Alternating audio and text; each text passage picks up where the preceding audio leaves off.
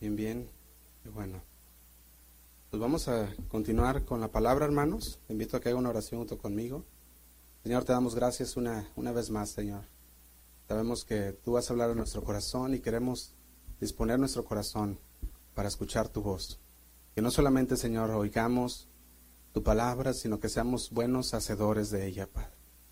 Te pedimos que toques nuestro corazón, toca esas áreas que necesitas que cambiemos, Señor, y con tu palabra redargúyenos, adviértenos, Señor, avísanos de lo que se está viniendo en estos días, Padre, como lo vas a hacer, Señor, el día de hoy. Te pedimos que ese aviso, Señor, quede guardado en nuestro corazón para que cuando lleguen estos tiempos que ya vemos que están sucediendo, Padre, que podamos discernir bien, podamos discernir tu palabra, discernir los espíritus y que podamos tomar buenas decisiones, Señor. Te damos gracias y nos queremos poner en tus manos. Ayúdanos, guíanos con tu Espíritu Santo a toda verdad. Te lo pedimos en el nombre de Cristo Jesús. Amén y amén. Y hoy continuamos, hermanos, con nuestra serie, Lobos en la Iglesia. Decíamos que toda iglesia en algún momento de, de sus enseñanzas deben de llegar a este punto, lleguen deben de llegar a este tema, ¿verdad? ¿Por qué? Porque como ovejas que somos, el Señor nos advierte que vendrán lobos y tenemos que estar listos y preparados. Entonces decíamos, cada iglesia en algún momento va a tener que tocar ese tema si es que predican todo el, uh, ahora sí que todo el consejo de Dios. Mateo 7:15, te los leo que es nuestra, nuestro versículo base, dice así, Dice, guardaos de los falsos profetas, que vienen a vosotros con vestidos de ovejas, pero por dentro, ¿qué dice? Son lobos rapaces. Por eso le puse como tema este mensaje, lobos en la iglesia. Y le vamos a poner el día de hoy. Y permíteme leerle un artículo que leí esta semana uh, en el internet y que se me hizo muy interesante porque aunque se lee sarcásticamente, uh, da muy bien con lo que está pasando en la iglesia de hoy. Fíjate lo que dice este artículo, dice, los miembros del personal de una iglesia local han expresado su confusión por falta de comprensión bíblica de sus feligreses. A pesar de haber tenido un mes completo de sermones dominicales basados en videoclips de películas populares, comentaba el pastor principal Ross de la iglesia llamada Todavía Abundante, decía lo siguiente, decía, Pensamos con seguridad que estructurar nuestros mensajes en torno a videoclips de películas de Hollywood, como El hombre araña, Dice entre otras películas, profundizaría la comprensión de la palabra de Dios por parte de nuestros asistentes. Y luego continúa diciendo el, el escritor, decía, la iglesia esperaba que la utilización de clips como de Toy Story, Parque Jurásico, en lugar de aburridos, de aburridos pasajes bíblicos de las escrituras, llevaría un nuevo, una nueva hambre por la Biblia en los corazones de los feligreses. Y continuó diciendo, otro líder de la iglesia, llamada todavía abundante, que llevaba como título el pastor de la sala de café y bolsas de regalo, el cual su nombre es Errol, comentó, fue bastante sorprendente que la gente siguiera acercándose a nosotros al final de la reunión queriendo ayuda con los problemas de sus vidas y haciendo preguntas sobre la Biblia, incluso después de que les mostramos videoclips de Spider-Man. Fíjate, y luego continúa diciendo, en cambio las personas que salían de la reunión del domingo por la mañana todavía parecían estar agobiadas por la carga del pecado y buscando respuestas significativas que esperaban encontrar en una iglesia. Continúa diciendo el escritor, dice, en el proceso el reportero escuchó murmurar a una persona desanimada en el estacionamiento que decía, tenía muchas ganas de saber más sobre Dios, no esperaba ver escenas de lucha de, Rocky. Y dice, en el momento de la publicación, el personal de la iglesia todavía estaba generando nuevas ideas para atraer a las personas más profundamente a la Biblia, incluida la adición de más iluminación teatral durante el culto y el aumento de la producción de sus máquinas de niebla.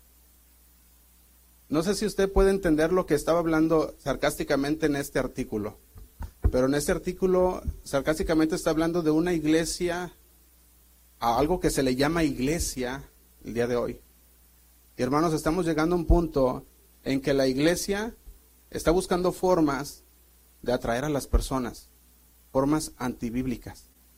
no están predicando la palabra. Como decían en este, en este anuncio sarcásticamente, estaban enseñando películas, según ellos, clips de películas, para atraer y dar un mensaje.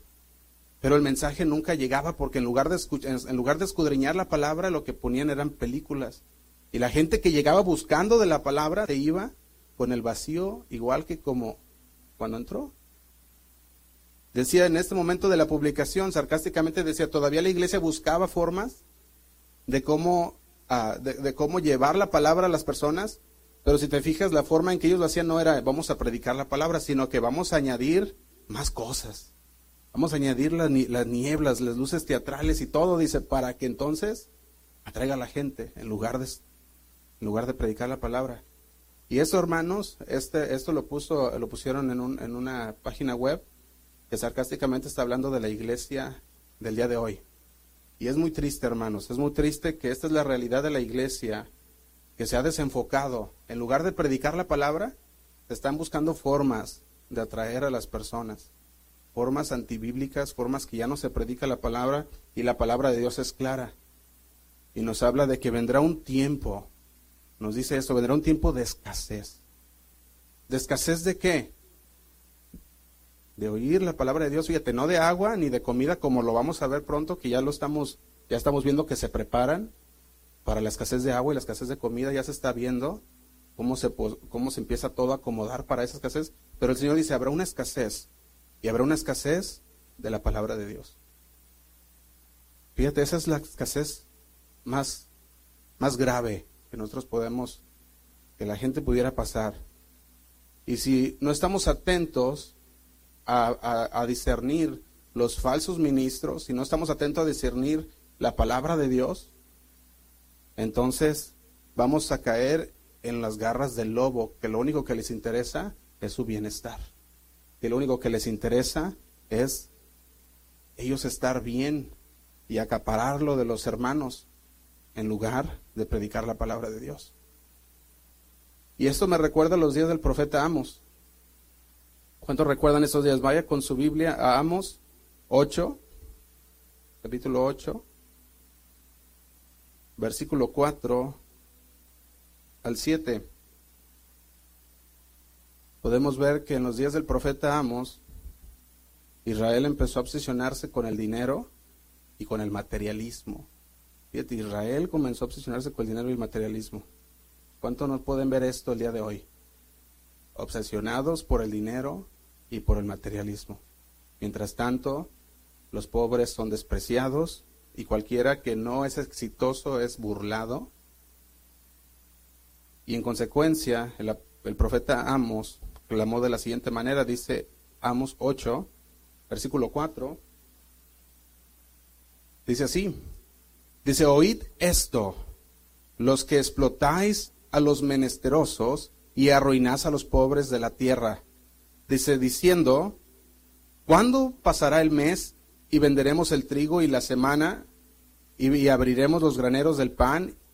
Dice, y achicaremos la medida y subiremos el precio y falsearemos con engaño la balanza. Y dice el 6, para comprar los pobres por dinero y los, y los necesitados por un par de zapatos y venderemos los desechos del trigo.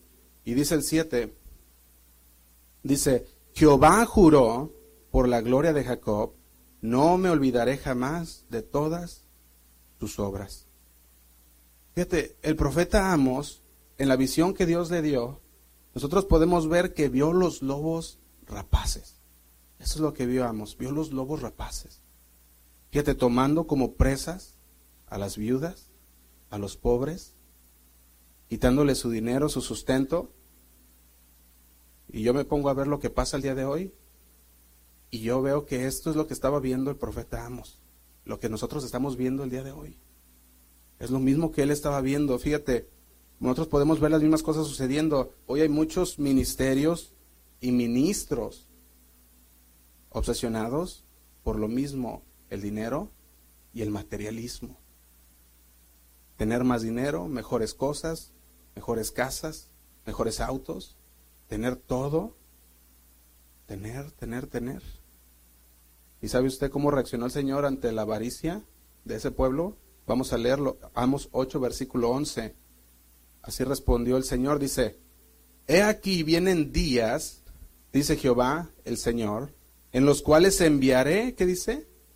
Hambre a la tierra. No hambre de pan ni sed de agua, sino de oír la palabra de Jehová. Qué tragedia, ¿no cree? Tener mucha religión, pero nada o ninguna de la palabra de Dios. Fíjate, podemos notar nosotros que hace una similitud esta palabra con el mundo que estamos viviendo el día de hoy. Una similitud.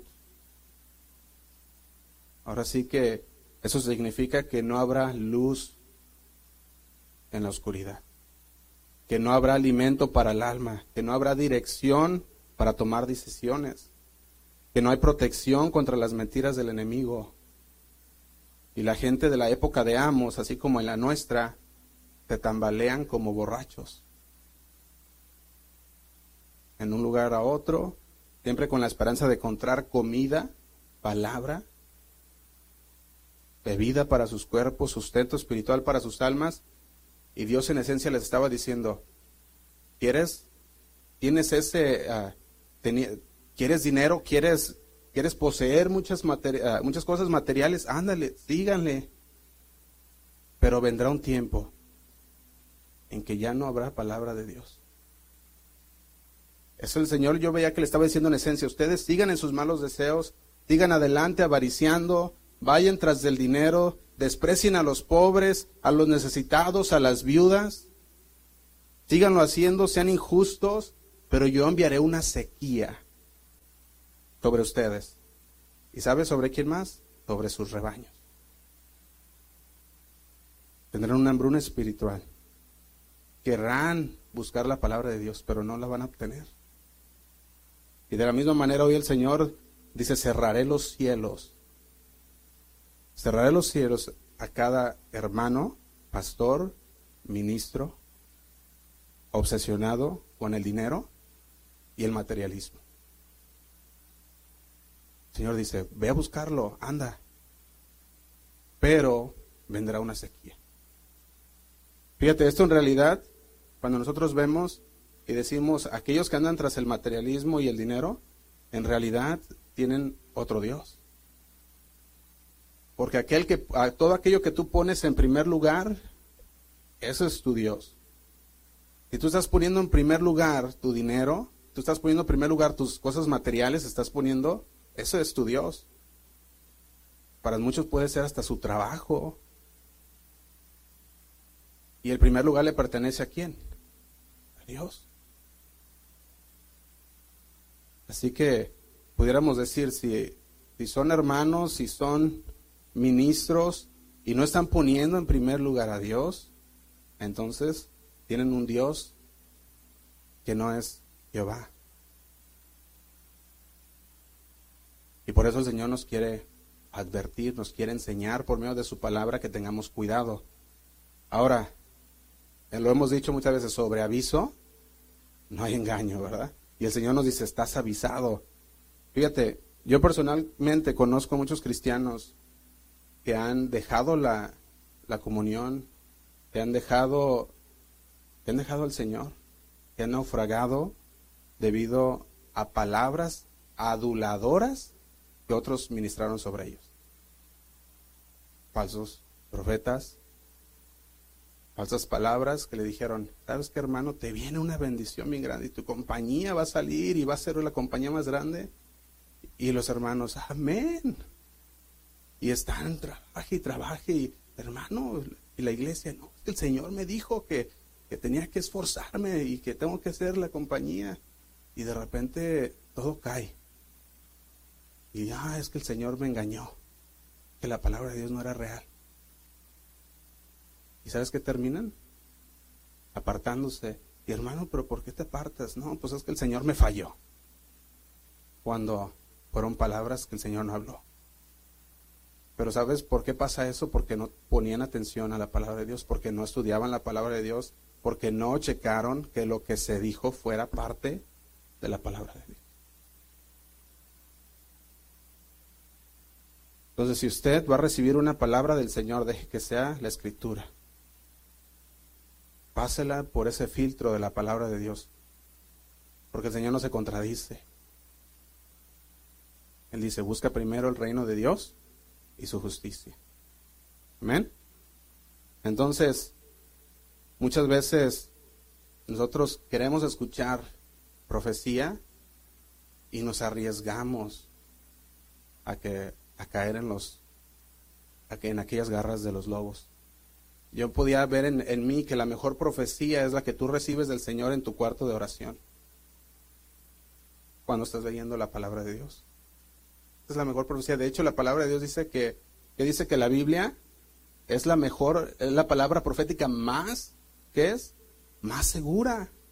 Lo que dice la palabra de Dios. La palabra de Dios es, ah, es la palabra profética más segura y dice, en lo cual haces bien en estar atento. Ahí dice, ahí pon atención, porque ahí está la palabra profética más segura. ¿Quieres saber qué es lo que el Señor tiene para tu vida? Lee la palabra de Dios.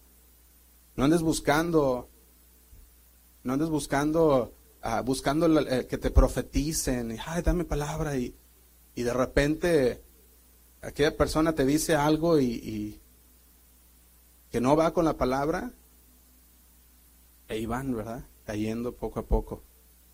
Así que la palabra de Dios, también por medio del apóstol Pablo, nos advierte. Vaya a Hechos 20, versículo 30.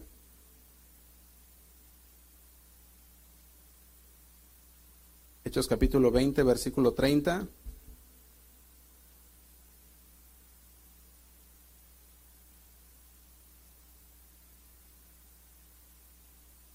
Dice así. Dice, y de vosotros mismos se levantarán hombres que hablen cosas perversas para arrastrar tras sí a los discípulos. Fíjate lo que está hablando. ¿De dónde? De vosotros mismos. Se van a levantar, dice, hombres que hablen cosas perversas para arrastrar tras sí a los discípulos. Fíjate, cuando yo veía esta palabra perversa, cosas perversas, en el griego aquí significa una obstinación, una persistencia en qué? En promover un error. Aquella persona que dice que habla cosas perversas es una persona que se obstina. Una persona que no solamente está obstinada, pero que está persistiendo en el error y que no lo puedes hacer cambiar de opinión. Es que es que es así. Y le dices, mira, pero la palabra dice esto. No, no, es que así me enseñaron y así es. Por eso dice, enseñarán, hablarán cosas perversas, te obstinarán, estarán persistiendo en el error para arrastrar, dice tras sí, a los discípulos. Por eso podemos ver aquí, en estos versículos, cómo nos dice, nos está diciendo lobos en la iglesia y de vosotros mismos se levantarán. Hombres que hablen cosas perversas. Fíjate, el apóstol Pablo advierte acerca de la, de la persecución de afuera, pero también dice, nos advierte de la apostasía dentro de la iglesia. Primera Timoteo 1.19. Primera Timoteo 1.19 dice así. Dice, manteniendo la fe y buena conciencia, desechando la cual naufragaron en cuanto a la fe algunos. Nosotros debemos mantener la fe y la buena conciencia, dice que algunos la desecharon y por haber desechado naufragaron en la fe. Dice el versículo 20, dice de los cuales son Himeneo y Alejandro, a quienes entregué a Satanás para que aprendan a no blasfemar. Fíjate, no era fácil servir a Dios en Éfeso, un lugar pagano, pero fuerte, pero Timoteo era un hombre que estaba bajo órdenes de Dios. Él tenía que obedecer. El Señor lo había dejado ahí con un propósito. Recuerdan que Pablo dice, y dejé a Timoteo en Éfeso, ¿para qué?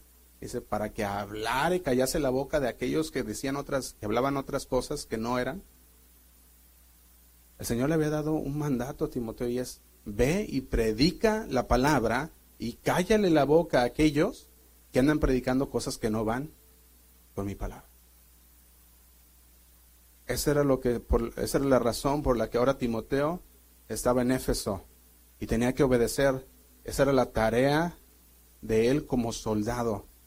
Fíjate, segunda de Timoteo 2.4, se los leo, dice, agradar a aquel que tomó como soldado. Segunda de Timoteo 2.4. Su tarea era agradar a aquel que lo tomó como soldado. Y si el Señor lo había tomado como soldado, él sabía que no tenía, él no se daba solo órdenes. Él sabía que tenía que obedecer las órdenes de aquel que lo llamó como soldado y era el Señor. Él no se tenía que agradar a sí mismo. Además, Timoteo, dijimos, estaba allí por designación divina. Dios le había elegido y le había enviado. Y era este hecho el que él podía tener seguridad de que el Señor lo respaldaba. Porque él lo había enviado. Tenía que obedecer la voluntad de Dios. Tenía que permanecer en ello. Terminar la obra a la cual el Señor lo mandó y por la cual el Señor lo mandó. Tenía que luchar bien en las batallas del Señor. ¿Cuántos estamos dispuestos a luchar? Amén. Somos soldados del Señor. Debemos de agradar a aquel que nos llamó. No estamos viviendo para nosotros mismos. Y como buen soldado tenemos que estar, tenemos que reconocer al enemigo. Y el Señor nos advierte del enemigo. Y en este caso estamos hablando de los lobos. El Señor nos advierte de los lobos. Y si nosotros hacemos caso omiso a, lo que el Señor está hablándonos, nosotros decimos, Ay, nos quieres asustar, Josué. No, nos, el Señor nos habla de los lobos. Y tenemos que, tenemos que reconocerlo, saber reconocer, saber discernir, para no caer nosotros, porque de nosotros se pudieran levantar lobos. Y yo veía, ¿sabes, ¿sabes cómo se comienza a formar un lobo en la iglesia? Muchas veces empieza de esta manera. El pastor va y te dice, ¿sabes qué, hermano? Estás haciendo esto, no está bien. Cambia, tienes, tienes que dejar eso, hermano.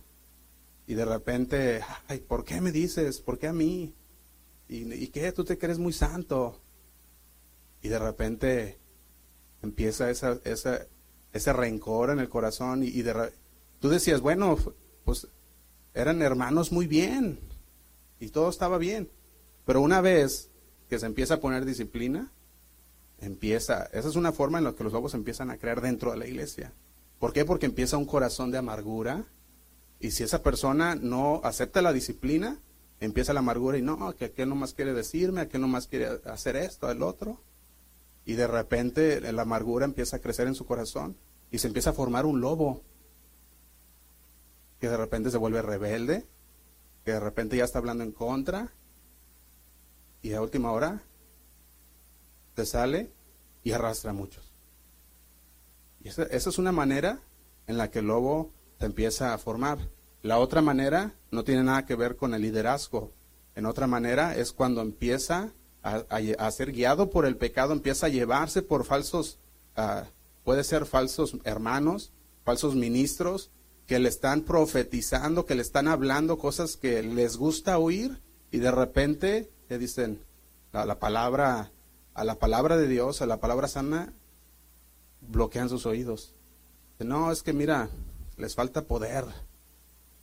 Les falta poder, ¿por qué? Porque no, es que tiene que haber más poder y es que tienes que sentir.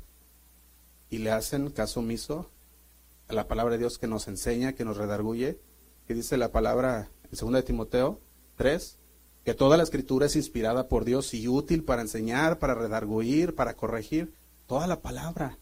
Entonces, cuando se predica, lo que se predica debe de ser la palabra, porque esa es la que nos enseña, esa es la que nos redarguye, esa es la que nos corrige. No palabras de hombres. Y fíjate, esto es lo que pasa cuando empiezan a salir los lobos. En los ministros empiezan a salir los lobos cuando dejan a un lado la palabra de Dios. Y empiezan con fórmulas de igle crecimiento. Y empiezan con fórmulas de que no es que tengo que hacer esto, como decíamos en los en el artículo que leímos, el humo, las iluminaciones y todo el tipo de cosas que no es mala, pero se le da el enfoque y empieza, empieza ya a decir, no, es que tiene que sentirse así para que podamos sentir la presencia de Dios, si no. Y empiezan a crecer lobos dentro, del, dentro de los ministros también. Fíjate, Pablo nombra dos ejemplos de aquellos que habían naufragado. Dice Himeneo y Alejandro. Y esto derriba el argumento de que se dice el pecado más no el pecador. ¿Usted ha escuchado eso? Dice, no, se dice el pecado, pero no el pecador. No, no, no.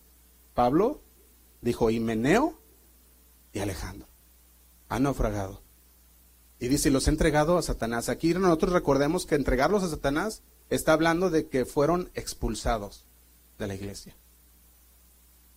Existe la expulsión de la iglesia y es bíblica cuando están saliendo, cuando están saliendo de la palabra de Dios, que no quieren entender, que se habló y que no quisieron, es bíblico. Fíjate, podemos ver 2 de Timoteo 2.17, como el primero es mencionado como un maestro herético. Segunda de Timoteo 2.17 dice así. Dice, y su palabra carcomerá como, como, gangrena, de los cuales son, y nombra otra vez, Himeneo. Ahora nombra a Fileto también. El apóstol Pablo no, no tenía ningún compromiso con nadie. Él decía, no, no les puedo decir a tal hermano porque no, se, va a enojar y, es el hermano que, que, nos ayuda en esto, que nos ayuda en aquello. No, no tenía ningún compromiso con nadie. Él decía, yo tengo que decirles la verdad y no están haciendo lo correcto. Y dice, Himeneo, no está bien. Está hablando palabra herética. Dice palabra que va a carcomer como gangrena, dice como un cáncer que entra y de repente empieza a infectar a los demás. El último también, Alejandro, es muy, es muy probable que sea Alejandro el, el, el, matelúrgico. De hecho, lo puedes leer en 2 de Timoteo 4.14. 2 de Timoteo 4.14 dice así. dice Alejandro el, calde, el caldero, perdón, Alejandro el calderero me ha causado muchos males. El Señor le pague conforme a sus hechos. Fíjate, el apóstol Pablo había entregado a estos dos cabecillas que andaban en contra de la palabra de Dios. Fíjate, estamos viendo algo aquí. No era en contra del ministerio de Pablo, era en contra de la palabra de Dios. Estaba entregando a estos dos cabecillas a Satanás para que se enseñaren a no blasfemar. Y esto que, es, que es lo que está hablando, dijimos, está hablando de la excomunión de la iglesia. Y el propósito era expulsar a los ofensores para que ellos se arrepintieran. No para, no para abandonarlos, sino para que se arrepientan, para que ellos inducidos por el pensamiento, para que el Señor obrara en sus corazones y diga, mira, estás mal. Y ellos dijeran, ¿sabes qué? Reconocieran y dijeran, tengo que regresar. Ellos tenían que ver esto, tenían que la final, la finalidad, finalidad, perdón, de, de esa exclusión, de esa excomunión, era no era no era ah, una, una, una no era para abandonarlos así nomás y decir ya ya los vamos a abandonar sino que era para que ellos tomaran la iniciativa y decir sabes qué sí lo hice cometí un error entonces el apóstol Pablo inspirado por el espíritu de Dios le da a los ancianos esta advertencia en Hechos 20:28. Hechos 20:28. Esta es la advertencia que les da y dice, por tanto, así que, después de todo lo que hablamos, dice, mirad por vosotros. ¿Y qué dice? y por todo el rebaño, en el que el Espíritu Santo os ha puesto por obispos Dice, para apacentar la iglesia del Señor. Y dice, la cual él ganó, ¿cómo? Por su propia sangre. Fíjate, le está diciendo, no tu iglesia, la iglesia del Señor, porque le pertenece al Señor y Él la compró con su sangre. Y Pablo les estaba advirtiendo en el versículo 30, dice, y de vosotros mismos se levantarán hombres que, hables, que hablasen cosas perversas para arrastrar tras sí a los discípulos. Les estaba hablando a aquellos líderes de la iglesia. Y les estaba diciendo de ustedes mismos que van a levantar personas que van a ir con un evangelio distorsionado. Introducirán una corrupción en el evangelio. Y por eso le está diciendo cosas que hablen, cosas perversas. Le decía, dentro de sus líderes, dentro de, dentro de sus mismos obispos, se levantarán personas que van a hablar cosas que van fuera de la doctrina de Dios. Ahora nos preguntamos, ¿de qué podría estar hablando Pablo? ¿Cómo podría ser posible que esto ocurriera entre los líderes de la iglesia primitiva? ¿Cómo pudiera ser? Y Pablo nota ahora que nosotros cuando empezamos a leer esto vemos que Pablo ya no está hablando solamente de los lobos rapaces, que son ladrones de las viudas y, se aprovechan de los pobres. Él, ya empieza a cambiar de aquellos que son muy obvios, lobos, a aquellos que son vestidos como ovejas, aquellos que se, ya se introducieron. Gracias. Aquellos que ya se introducieron. Fíjate, él está diciendo, está haciendo una alusión a aquellos ministros que se acobardan a predicar esta palabra, así como entre muchas otras. Está hablando de los ministros que se acobardan a predicar todo el consejo de Dios. No, es que Josué, ¿cómo les vas a hablar de eso? Tienes que, tienes que hablar cosas positivas, tienes que hablar cosas que, que los hagan sentir bien. Y eso es lo que pasa el día de hoy. Hay muchos que no quieren hablar cosas como estas porque dicen, no, eso no hables. ¿Cómo? Si esto es el consejo de Dios.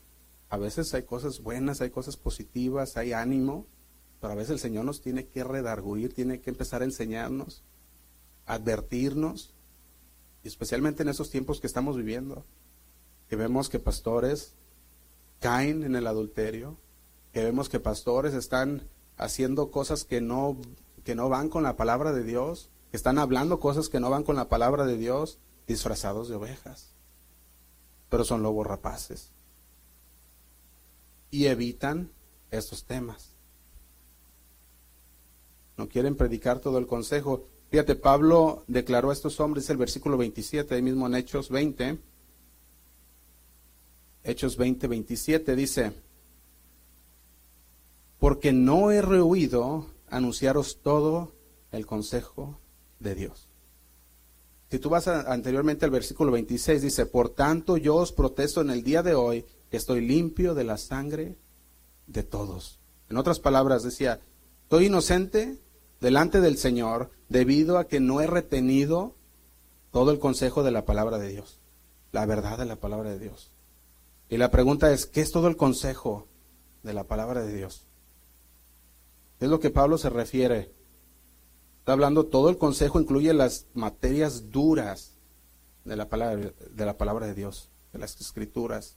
O sea, no solamente las bendiciones, sino todo lo que conlleva la palabra de Dios incluyendo la predicación sobre la perversidad del pecado, el pecado, el infierno, las maldiciones, el juicio, la pronta venida de nuestro Señor. Significa hablar sobre las aflicciones del cristiano, porque hoy ya no hablan de las aflicciones, dicen, no, el cristiano debe de estar, hasta un canto, ¿verdad? Bendecido. y cuando llega la aflicción, ay, es que yo no estoy bendecido, el Señor no me quiere. Cuando el Señor dijo, en este mundo tendremos aflicciones, pero confía, yo he vencido al mundo. Y llegan aflicciones de la vida, muchas veces consecuencias de nuestras propias malas decisiones porque no, no, no ponemos al Señor primero en nuestras decisiones. Y llegan las consecuencias, tenemos que pagarlas. Y estamos con el Señor, Señor, sácame de esta situación.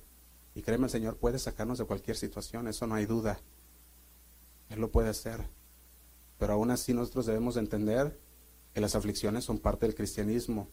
Que hay divisiones en la familia por causa de Jesús, sí, el Señor lo dijo. Pero hoy no predican eso, no, es que toda la familia debe de estar unida. El Señor dijo, no he venido para traer paz, sino división. Y cuando vemos esto, ¿de qué está hablando? Está hablando de que ahora porque tú crees en la palabra, tu familia te deja de hablar. Yo me acuerdo, el pastor Chuy decía que uno, un, muchacho un día llegó y dijo, ¿sabes qué? Mi mamá me dijo que si yo creía en la palabra, que, me olvidara de la herencia. Y el pastor le preguntó, ¿y tú qué, dijiste? Dice, que se quede con la herencia. Dice, yo, yo, yo lo que quiero es el, al Señor, seguir al Señor. Y eso llega, es una decisión propia. Sobre tomar tu cruz, sobre la enfermedad en el cristiano, sobre el arrepentimiento del pecado, el dejar el pecado, son cosas que se deben de predicar. En su, en su tiempo, claro. Ahora, eso es lo que estamos hablando de todo el consejo. Gálatas 1.6, lo invito a que vaya conmigo.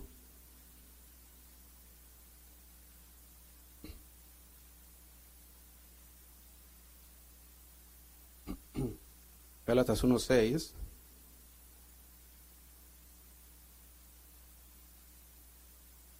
Dice así, estoy maravillado de que tan pronto os hayáis alejado del que os llamó por la gracia de Cristo para seguir un evangelio diferente, no que haya otro, sino que hay algunos que os perturban y quieren pervertir el evangelio de Cristo. Fíjate otra vez, la perversión del evangelio de Cristo. Dice, estoy maravillado, decía el apóstol Pablo, yo les he predicado la palabra, les he estado hablando la palabra de Dios. Y dice, y me maravilla cómo, de, cómo tan pronto has abandonado lo que, lo, que, lo que se te ha enseñado para seguir un evangelio diferente. Dice, no que haya otros, sino que hay algunos que os perturban y quieren pervertir el evangelio de Cristo. Dice el 8, mas si aún nosotros o un ángel del cielo os anunciare otro evangelio diferente del que os hemos anunciado, sea anatema. Dice 9, como antes hemos dicho, también ahora lo repito, si alguno os predica diferente evangelio del que habéis recibido, sea anatema. Dice el 10, pues busco ahora el favor de los hombres o el de Dios. Recuerdan que veamos, el apóstol Pablo no tenía, dijimos, él no decía, no, no, tengo que hablar bien porque, porque son mis amigos. No, tengo que, no tengo que, no los quiero confrontar porque son mis amigos. No, el apóstol Pablo decía, busco yo el favor de los hombres o el de Dios. Y dice, o trato de agradar a los hombres, dice, pues si todavía agradara a los hombres, no sería siervo de Cristo. No tenía compromiso con nadie. De hecho, él trabajaba y de su trabajo pagaba su sustento. Fíjate, estamos hablando de que es un mensaje con el último propósito, eh, en el cual se puede decir el propósito principal es de agradar a Dios, no a los hombres. Si, eh, si entonces quisiera agradar a los hombres, no sería el Evangelio de Jesucristo. Si no predicara negarse a sí mismo, ser un sacrificio vivo para Dios, y no predicara el morir a nosotros para vivir para Cristo, entonces sería un evangelio light, un evangelio ligero y no la palabra de Dios. Y el evangelio, el evangelio de santidad es el que busca el Señor, de separación del mundo. Y ciertos ministerios están dedicados hoy a promover lo que ellos llaman un evangelio amigable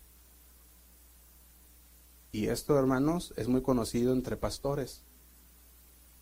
Yo predico el Evangelio amigable, todo lo, lo bonito. Porque dicen, el Señor me llamó a predicar eso. Y no. El Señor nos llamó a dar todo el consejo de Dios. Ahora sí que el Evangelio muchas veces va a ofender. ¿Y sabes a quién va a ofender? A los que no están dispuestos a obedecer la palabra de Dios a estos va a ofender. Fíjate, el diccionario define amigable como amistoso, cálido, confortable, no, no perturbador. Así lo define el diccionario.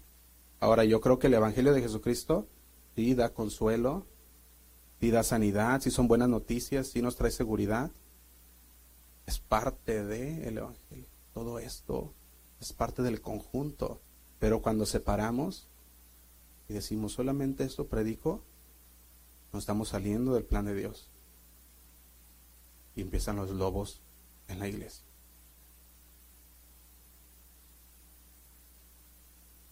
¿Cuántos saben que el Evangelio son las más grandes noticias que hemos escuchado? El Evangelio de Dios son buenas nuevas, dice, que traen salvación a aquellos que creen, están dispuestos a decir yo creo. Pablo decía, yo les he predicado todo el Evangelio, tanto el amor, tanto los animé, como los exhorté, como los corregí aunque para algunos haya sido ofensivo. Según Primera de Pedro 2.7,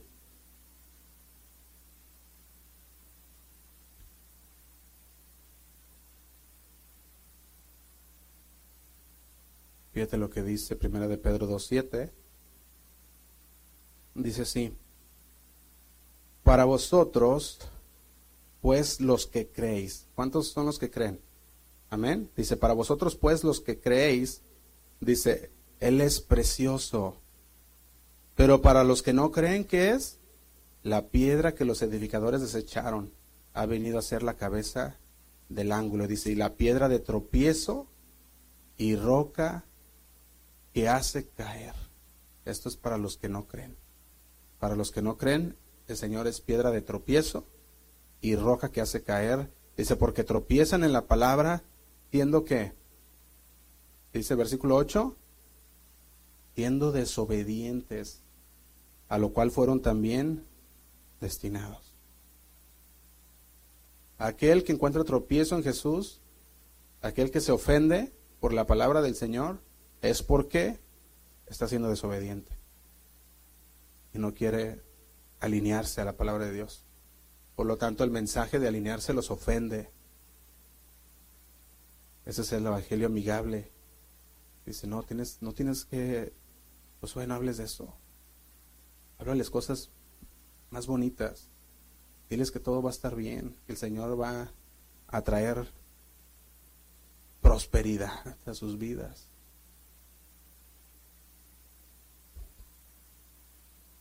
Todos esos predicadores van a, va a llegar un día en el que el Señor les va a pedir cuenta. Ahora imagínese por un momento a Pablo predicando un mensaje que excluya la sangre de Cristo, excluya el sacrificio de Cristo.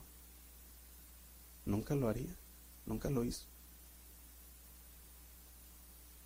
El Evangelio que nosotros vemos como amistoso no es nada más que un mensaje pasado por agua tibia, un mensaje que, que lo han diluido, que lo han llegó el, mensaje caliente, listo para redarguir a las personas, y llega aquel lobo, toma eso y lo empieza a diluir, lo empieza a enfriar. Y el efecto le quita todo efecto a la palabra. Ahora, muchos de ellos logran esconder la verdad y logran manipular y llegan entonces a engañar a las personas. Pero los que están en la palabra de Dios y están bien cimentados, nunca van a caer en esas garras. Porque en el momento que empiezan a escuchar, el Espíritu Santo está diciéndoles, no está bien, no está bien. Y nosotros al leer la advertencia que el Señor nos da por medio de Pablo, al menos yo, hermanos, yo tiemblo de ver lo que pasaba en ese, en ese tiempo. Porque sabemos que cuando Él está dándonos la advertencia, sabemos que va a pasar en nuestro tiempo. Él daba la advertencia diciendo, de vosotros. digo, ay Señor, que no sea parte de esos vosotros que dice ahí. Fíjate, Ezequiel 33,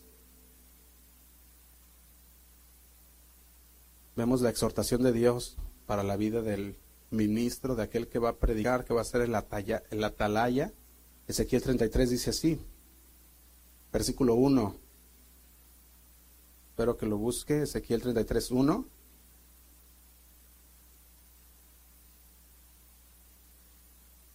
Fíjate, Pablo conocía esto. Por eso es que él predicaba todo el consejo. Dice Ezequiel 33.1.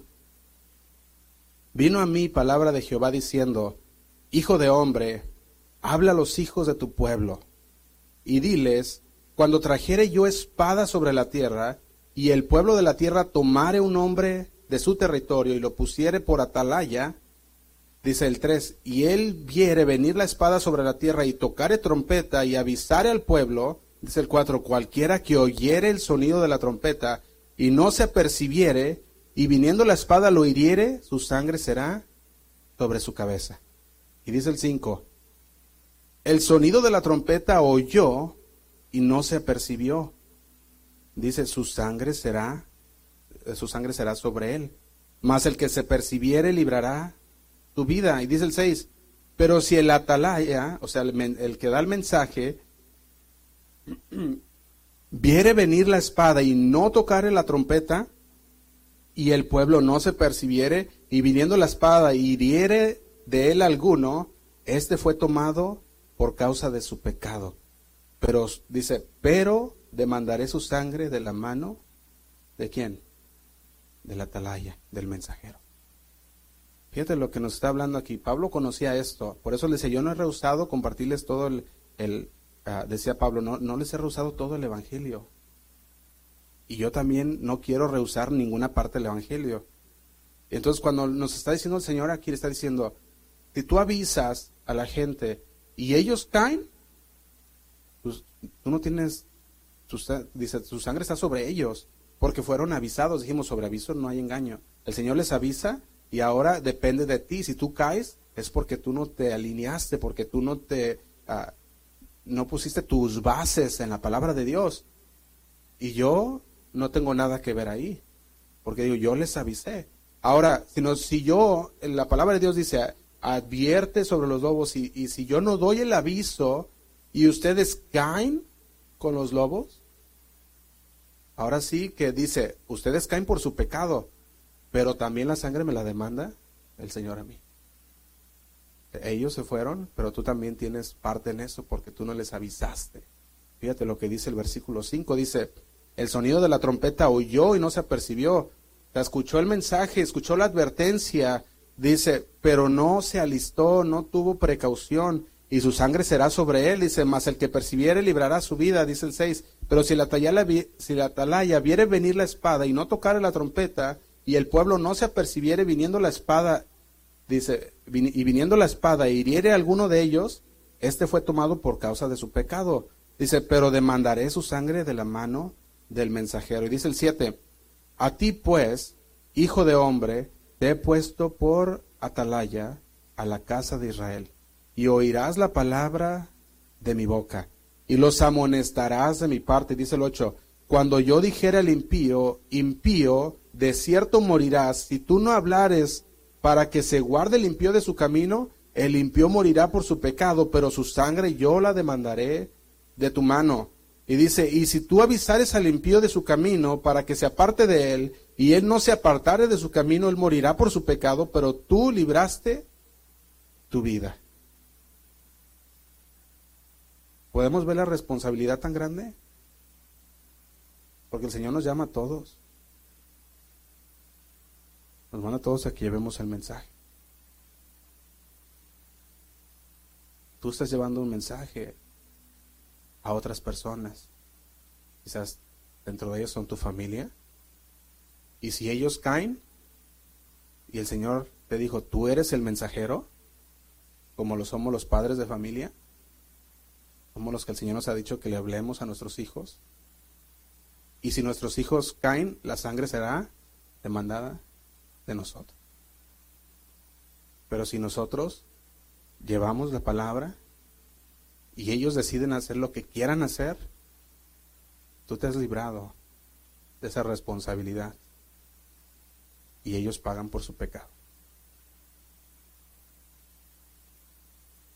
Con razón Pablo decía, soy inocente de la sangre de todos los hombres. Dice, yo les he, yo no les he rehusado la palabra. Él sabía acerca de esta advertencia de Dios sobre los atalayas. Y nosotros decimos, sí, yo conozco esto y, y aún así no lo he hecho, entonces pongámonos cuentas con el Señor, cambiemos. Tenemos que ponernos cuentas con Dios. Ahora, ¿cómo, cómo es posible que tú retengas una advertencia tan grande del Señor a tu familia? ¿Cómo es posible que tú retengas una advertencia del Señor tan grande con los que el Señor ha puesto ahí a, a tu cargo? Pero si predicamos la verdad, estamos limpios. Te puede pensar, todo esto está en el Antiguo Testamento y pues, ah, no tiene nada que ver, ahorita ya estamos bajo la gracia y, y todo está allá en el Antiguo Testamento. Pero nosotros podemos ver cómo Jesús también citaba a los profetas. Isaías y a los otros profetas. Y lo mismo Juan el Bautista, el apóstol Pablo. Y Pedro escribe también, dice de este en Hechos 10, en Hechos 10:43 podemos ver también, dice de este dan testimonio todos los profetas. Las palabras de Jesús también sobre este asunto en Juan 10, 11, dice lo siguiente. Juan 10, 11 dice, yo soy el buen pastor. Y el buen pastor su vida da por las ovejas. Dice el 12, más el asalariado, el que no es pastor, de quien no son propias las ovejas, ve venir al lobo y deja las ovejas y huye. Y el lobo arrebata las ovejas y las dispersa de aquel que no le interesa, que lo único que le interesaba era su bienestar, no advierte. Y cuando ve venir el lobo, él nomás empaca sus cosas y vámonos. Y las ovejas son dispersadas. Jesús dice, yo soy el buen pastor y yo entregué mi vida por ustedes, por cada uno de nosotros. ¿Qué significa esto el día de hoy para alguien que, una atalaya de Dios, para un ministro de Dios, esto incluye que debe dejar el orgullo, todo el temor al hombre, toda cobardía cuando se trata de predicar todo el consejo de Dios. Por eso cuando empezábamos esta, esta miniserie de lobos en la iglesia, para tener una advertencia, algunos dijeron, ah, lobos, tantas cosas que puedes hablar, bueno, es que el Señor quiere advertirnos.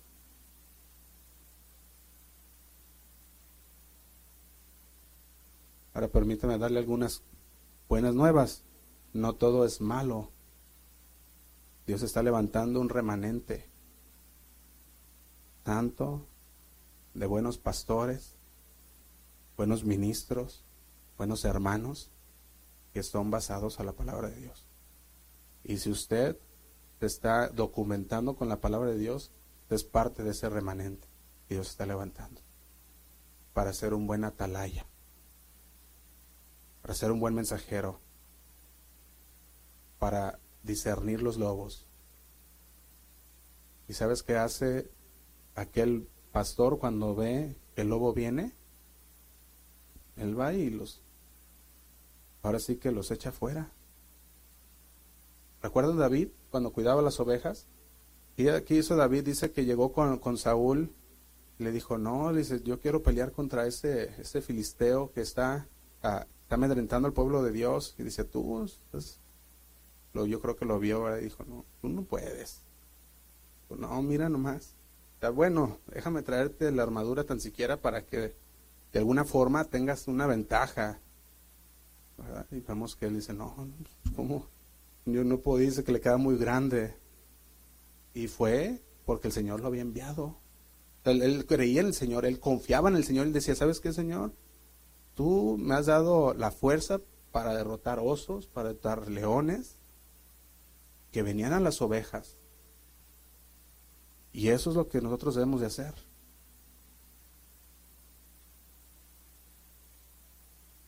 Cuando vemos a los lobos rapaces para que no toquen el rebaño.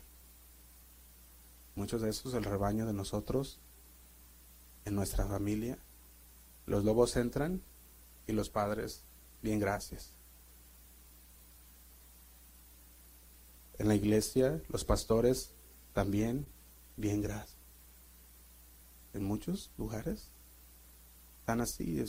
los lobos son hasta ellos mismos. Y la iglesia engañada y después esparcida.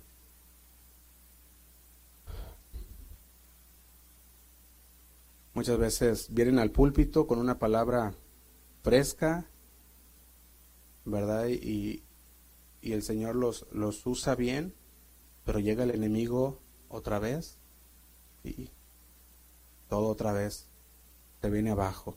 Fíjate, nosotros tenemos que tener cuidado. La palabra de Dios nos lo ha advertido. De hecho, nosotros podemos ver que la preocupación de Pablo fue por lo que él vio venir dentro de las iglesias. Por eso le decía, mandó a, mandó a traer a todos aquellos a, líderes, aquellos ancianos, los mandó a traer, los reunió y les dijo, tengan cuidado, porque cuando yo me vaya, empiezan a salir. Y hoy lo estamos viendo que está saliendo mucho dentro de las iglesias, te desbordan, ahora sí, se salen del camino de la palabra de Dios para traer palabras humanas y palabras que no nos van a dar, que no nos van a llevar a ningún lado más que apartarnos del Señor. Fíjate, en Hechos 20, 28 dice, el Espíritu Santo os ha puesto por obispos para, para apacentar la iglesia del Señor. Él estaba diciendo, ustedes son pastores, pongan atención, miren por vosotros, miren por su gente. En otras palabras, le estaba diciendo, son sobrevedores, los que están viendo sobre aquellas personas. Decía, ustedes líderes, alimenten a las ovejas, prepárenlas, susténtelas con la pura palabra de Dios. Sálvenlas de los lobos rapaces e impostores que, se que llegarán a atacar las ovejas. En Hechos 20, 29, 31 dice también, dice, porque yo sé que después de mi partida entrarán lobos en medio de vosotros que no perdonarán al rebaño, y de entre vosotros mismos se levantarán hombres que, habla, que hablarán cosas perversas para arrastrar tras sí discípulos. Por tanto, velad. Tienen que velar. Y sobre este punto Pablo les remarcaba, ahora mismo les decía, ustedes son una iglesia bendecida, son un pueblo fiel, un poderoso cuerpo de creyentes, tienen un fundamento sólido, esto es lo que Pablo le estaba diciendo. Ese más tarde, ya más adelante, pasar, van a empezar a salir. En Apocalipsis 2.2 se los leo, también vemos que nuestro Señor Jesucristo le hablaba a esta iglesia de, Éfeso en el libro de Apocalipsis. Y él les decía, yo conozco tus obras, tu arduo trabajo y tu perseverancia. Dice, y que no puedes soportar a los malos. Has probado a los que dicen ser apóstoles y no lo son, y los has hallado mentirosos. Sin embargo, según Pablo, tan bendecidos como son tu iglesia no sería escatimada, iba a, iba a venir también. Aquellos falsos profetas, aquellos lobos rapaces, y a menos de que ellos prestaran atención a las advertencias, iba a ser el candelero quitado. Ellos no prestaran atención a las advertencias, iban a caer. Apocalipsis 2 le dice, dejaste tu primer amor, arrepiéntete, si no quitaré tu, candelero. Si no te arrepientes, lo quitaré. ¿Y cómo perdieron el amor? ¿Cómo perdieron su primer amor estos creyentes en Efeso? ¿Cómo lo hicieron? ¿Cómo, ¿Qué pasó? ¿Cómo comienza a morir esta iglesia o cualquier iglesia? Es abandonando la palabra de Dios. Empieza a morir esa iglesia, empiezan a morir las vidas espirituales de esa iglesia hasta que llega un punto en que ya están totalmente fríos, están totalmente muertos y se vuelven personas religiosas. Ya no hay comunión con el Señor y entonces son presas de los lobos. Quiero terminar, hermanos, en resumen, el Evangelio pervertido ha infiltrado la iglesia. Ha infiltrado la iglesia. Ya está el Evangelio pervertido. Y si tú no estás poniendo atención a la palabra de Dios, vas a ser llevado por el error. Por eso el Señor nos advierte. Ezequiel 22, 27, que los leo en la traducción viviente, dice, tus líderes son como lobos que despedazan a sus víctimas. En realidad destruyen vidas a cambio de dinero. El 28. Y tus profetas los encubren dando falsas visiones y predicciones mentirosas. Dicen, mi mensaje proviene del Señor soberano cuando en realidad el Señor no les ha dicho ni una sola palabra.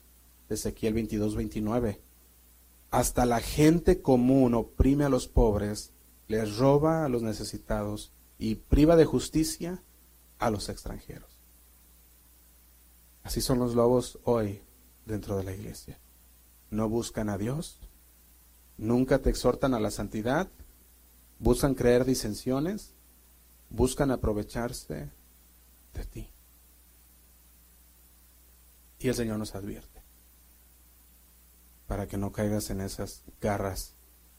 De hecho, Jeremías 5:27, podemos ver que el profeta Jeremías describió a los lobos rapaces como quienes vienen cargando este engaño. Fíjate, Jeremías 5:27 dice, como jaula llena de pájaros, así están sus casas llenas de engaño. Jeremías 5:27. Y la advertencia está hecha por la palabra de Dios. Y en Filipenses 3, termino con estos versículos.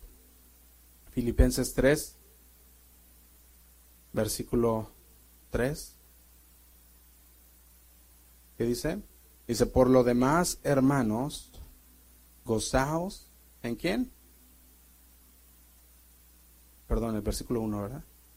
Filipenses 3, 1. Por lo demás, hermanos, gozaos en el Señor.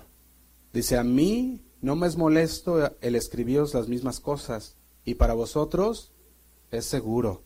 Dice el 2, guardaos de los perros, guardaos de los malos obreros, guardaos de los mutiladores del cuerpo, porque nosotros tomamos la circuncisión, los que, los que en espíritu servimos a Dios y nos gloriamos en Cristo Jesús, no teniendo confianza en la carne. Si tú vas ahí mismo al versículo 18, dice, porque por ahí andan muchos, de los cuales os dije muchas veces, y aún ahora lo digo llorando, que son enemigos de la cruz de Cristo. Y dice el 19, el fin de los cuales será perdición. Dice, cuyo Dios es el vientre y cuya gloria es su vergüenza, que solo piensan en qué? En lo terrenal. Dice, mas nuestra ciudadanía está en los cielos, de donde también esperamos al Salvador, al Señor Jesucristo. Amén. Vamos a orar, hermanos.